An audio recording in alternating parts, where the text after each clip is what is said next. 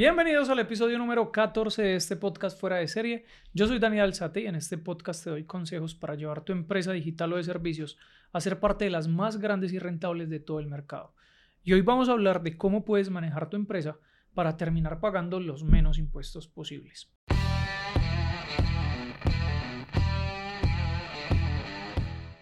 Y es que existen demasiadas estrategias para tú bajar cuántos impuestos terminas pagando al final del año.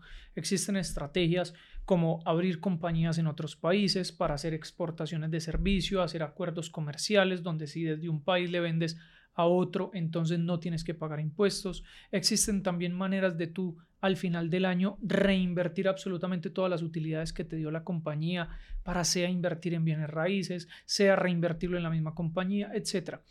Pero quiero que vayamos a lo más simple de todo, a la base absoluta de todo, para que a partir de acá tú puedas empezar a entender cómo tienes que manejar tu empresa para que termines pagando los impuestos que tú consideras que son justos para ti.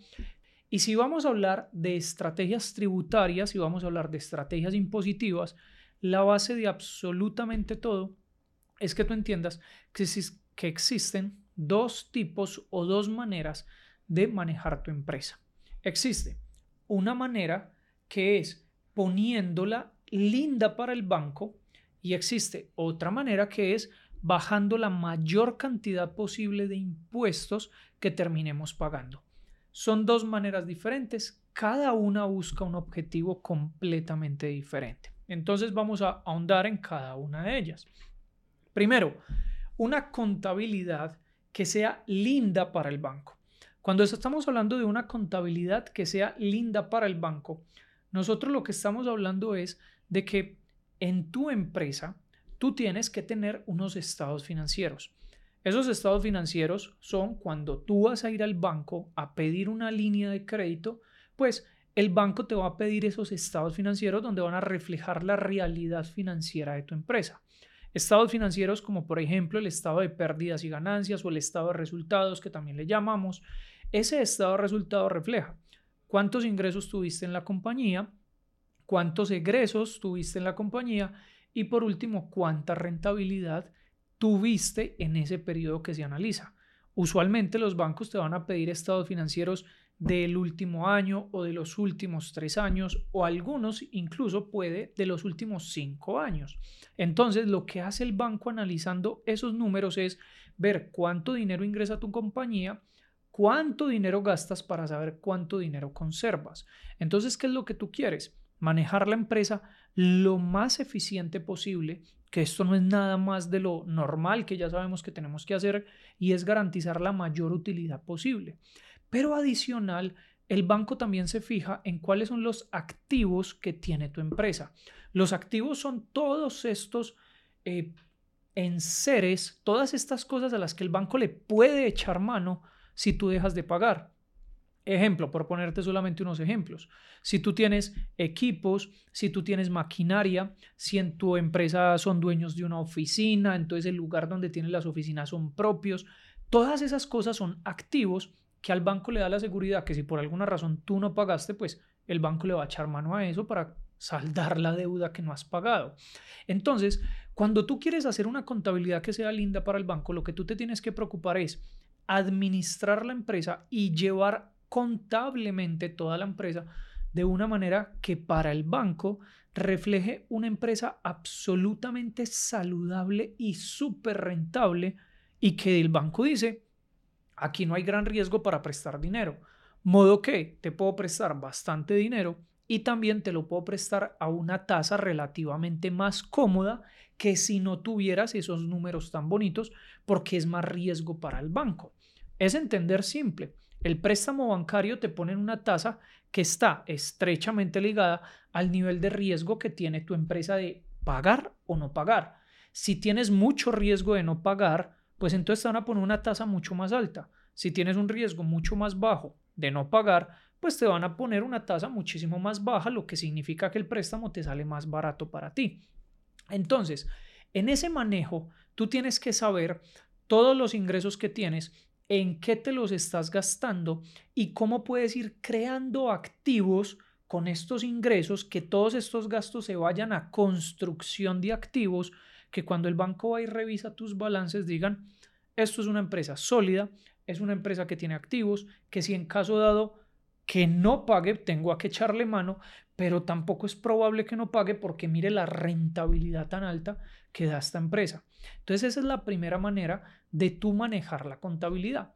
Adicional, esta manera de manejar la contabilidad, que es lo normal, es lo tradicional, pues es la que también te va a permitir a ti, cuando quieras más adelante, si es que este es tu enfoque, vender la compañía, pues vas a poder mostrarle a tus inversionistas o posibles futuros inversionistas, vas a poder mostrarle unos números de tu empresa que son realidad, que son muy razonables y que por tanto hacen mucho sentido para esas personas que metan dinero en tu empresa.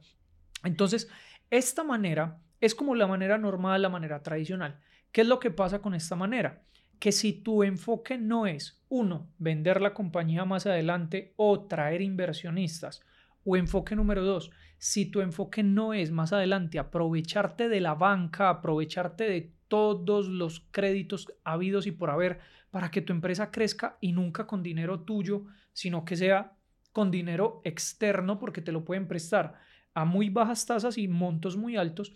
Si tú tienes alguno de estos dos enfoques, vender la compañía o traer inversionistas o crecer a través de créditos bancarios, crecer a través de préstamos con los bancos, entonces este enfoque pues te va a hacer pagar muchísimos más impuestos. ¿Por qué? Porque normalmente tú terminas pagando impuestos sobre el valor que terminas teniendo utilidades. Claro, existen múltiples impuestos que no son directamente asociados a las ventas y a las utilidades, que en diferentes países existen impuestos como por ejemplo impuesto al patrimonio, impuesto al valor de los activos, que independiente de cuánto vendas, cuánto no vendas, te ponen esos impuestos por cuántos activos tienes o cuánto es tu capital en la empresa. Entonces, esta manera de gestionar la empresa te hace pagar más impuestos. Es claro, te hace pagar más impuestos, pero a ti no te está importando la cantidad de impuestos que terminas pagando porque tu enfoque es poder traer inversionistas o ir al banco y que aparezcas lindo para el banco o linda para el banco y que por tanto te presten a buenas tasas unos muy buenos montos. Esa es la primera manera de gestionar la empresa. Nada fuera de lo normal que ya sabemos de cómo se tiene que administrar una empresa. Oye, ¿cómo vamos? Me encanta que estés escuchando este podcast. También puedes tener la versión en video de este episodio en mi canal de YouTube que generalmente tiene más elementos visuales, gráficas y demás apoyos que te van a ayudar a entender mejor y a retener mucho más. Dice la teoría que si además de escuchar también estás viendo y tienes apoyos visuales como gráficas y otros elementos, vas a retener hasta un 50% más de lo que estás aprendiendo. Entonces, puedes visitar el podcast en mi canal de YouTube y ya sabes, es totalmente gratuito. Ve a comprobarlo si eso es lo que te gusta y si no, sigue disfrutando del contenido. Ahora, si tu estrategia, si tu enfoque, perdón, es pagar los mínimos impuestos posibles, pues tu estrategia no puede ser manejar la empresa para que se vea lo más linda posible para los bancos o lo más linda posible para los inversionistas. Tu enfoque cuál tiene que ser? Tratar de hacer la empresa con menos utilidades posibles. Y esto solamente será posible si tú no tienes el enfoque de traer inversionistas o si tú no tienes el enfoque de ir a los bancos a poder apalancarte. Porque, ¿qué es lo que buscamos con este enfoque? Que prácticamente a través de tu empresa se paguen la gran mayoría de gastos posibles, modo que las utilidades sean lo más bajas posibles y por tanto significa que los impuestos sean los más bajos posibles. ¿Cómo sería esto? Normalmente tu empresa, solo para operar tu empresa, vamos a poner un ejemplo, tu factura 100 y para poder funcionar la empresa tú te gastas en publicidad, te gastas en eh, nómina, te gastas en gastos administrativos como arriendos, de pronto software, digamos que tú te gastas en todo eso 50. Quiere decir, vendiste 100, te gastas 50, te quedan 50. ¿Qué es lo que pasa con esto? Que esos 50 que te quedan son los, son los 50 que tienes que reportar ante la Dirección de Impuestos de tu país, ante esta entidad fiscal que te va a cobrar los impuestos y te va a cobrar impuestos por 50. Pero si tú a los 50 tú no quieres pagar impuestos sobre 50, sino que tú quieres bajar la cantidad de utilidades que da tu empresa, ¿qué es lo que normalmente hacen muchas empresas? Que para algunos esto puede ser ilegal, para el contador dirá eso no es evadir impuestos, eso es eludir legalmente impuestos, en fin. Esa conversación no, no, es la que tendremos que tener acá. Yo te estoy hablando estratégicamente qué hacen unos, qué hacen otros y cómo lo puedes hacer si tú lo decides hacer. Más lo tienes que conversar evidentemente con tu contador, con tu asesor tributario. ¿Qué es lo que hacen? Todavía tenemos 50 de utilidades. Vendimos 100, nos gastamos 50 en la operación de la empresa y tenemos 50 de utilidades. ¿Qué es lo que vamos a hacer? Pues vamos a empezar a meterle más gastos a la empresa para que cada vez entonces tenga menos utilidades.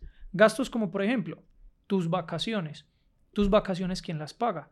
Las puedes pagar tú con tu salario o le podemos meter ese gasto a la empresa y justificar ese gasto que tú tienes que irte de ese viaje para ese hotel porque tú tienes que ir a tener juntas, reuniones, que tienes que ir a trabajar desde allí, tienes que ir a grabar desde ese lugar y nadie está diciendo que no sea mentira. Si tú eres un empresario digital o de servicios, sabes que una de las principales cosas que normalmente tenemos que hacer es contenido, grabar, sean anuncios, sea contenido para publicar en YouTube, sea contenido para publicar en Instagram, en TikTok o en cualquier red social. Entonces tú puedes ir a justificar este gasto de los tiquetes, del hotel, de la comida, como gastos de trabajo. Adicional, si tú llegas y te llevas a tu familia, pues, y podrías vincular a tu familia con un salario dentro de la empresa. Entonces, que tu pareja tenga un salario, que tus hijos tengan un salario, que tu esposa, esposo, mamá, papá, abuelo, tío, tía, primo, prima, todos tengan un salario dentro de la empresa. Y esta es una manera en la que tú cargas de gastos la empresa para que no tenga tanta rentabilidad y por tanto pague menos impuestos. Entonces mira que de esta manera tú terminas bajándole la carga tributaria que, que tiene tu empresa. Ahora, ¿qué es lo que pasa con esto? No todos, absolutamente todos, no todos los gastos son descontables de los impuestos. Porque si tú te dedicas a una cosa y terminas gastándote en algo que no tiene absolutamente nada que ver para poder hacer esa cosa, no te lo van a dejar descontar. Si tú llegas y tú no tienes por qué estar, ejemplo, tú no tienes por qué estar comprando un carro para la empresa, tú no tienes por qué estar comprando un seguro de vehículo para la empresa, si tú no tienes por qué estar pagando parqueaderos, no tienes por qué estar pagando mantenimientos del vehículo para tu empresa, pues no te los van a dejar descontar. Entonces, tienes que entablar esta conversación con tu contador, contadora, asesor tributario, que te diga que es posible, que no es posible, porque lo que menos queremos tener son problemas de impuestos. Lo que queremos hacer es manejarlo de una manera muy astuta, pero donde no sea un riesgo grande para ti y que lo que más adelante te ahorraste en impuestos, pues los termines pagándose en multas. Entonces, esto es una conversación que debes de tener con las personas que se encargan de manejarte tus impuestos, que se encargan de asesorarte en esto, para que sepas que sí, que no puedes hacer y de esa manera realmente sí pagues los menos impuestos, pero no incurriendo en quizás algunas normativas legales que, ¿por qué no? En algunos países terminen incluso eh, considerándose como unas faltas que te puedan incluso meter a la cárcel. Entonces, esto es lo que tenemos en el ámbito de manejo financiero dentro de la empresa que podemos tener dos maneras. Una manera, ponernos lindo para el banco, ponerlos lindos para los inversionistas. Eso nos va a llevar a pagar muchísimo más impuestos. O nos vamos por el otro lado y es meterle más gastos a la empresa, siempre asesorados de nuestro contador, nuestro asesor tributario, siempre llevándolo de una manera que podamos garantizar que sí estamos haciendo las maneras correctas, pero adicional estamos bajando muy alta la carga tributaria que teníamos en la empresa y pagamos mucho menos impuestos. Allí tienes las dos maneras de manejar financieramente tu empresa. Una, para traer inversionistas, traer crédito. La otra, para bajar los impuestos. Más adelante podremos seguir ahondando sobre este mismo tema de cómo manejar tributariamente la empresa, porque esto es la base. Existen muchísimas estrategias de aquí para adelante donde podemos decidir qué hacer, qué no hacer con las utilidades de la empresa para que represente incluso hasta 0% de renta, 0% de pago de impuestos sin hacer nada ilegal, evidentemente, sino haciéndolo correctamente. Entonces, esta es la base y evidentemente esto lo podemos seguir desarrollando en próximos episodios. Pero eso ha sido todo por el episodio de hoy. Si te gustó este episodio, si quizás lo que te dije te ayudó, pues a ver, lo único que te voy a pedir es que compartas este episodio con todos esos otros empresarios, compañeros, colegas que tienes que quizás esta información le puede servir, que evidentemente a nosotros nos va a servir impresionante poderle llegar cada vez a más personas con información que les va a servir a ellos para sus negocios, para cada vez facturar más y sobre todo cada vez ser más rentables. Y a contraprestación de eso, a cambio, es muy simple. Con mi equipo hemos preparado un regalo para ti, así que ve ya mismo a www.danielalzate.com slash regalo o dale clic aquí en la descripción de este podcast para que te descargues algo que hemos preparado para ti. Eso ha sido todo por este episodio, episodio número 14 del podcast Fuera de Serie, y nos vemos en un próximo episodio. Chao, chao.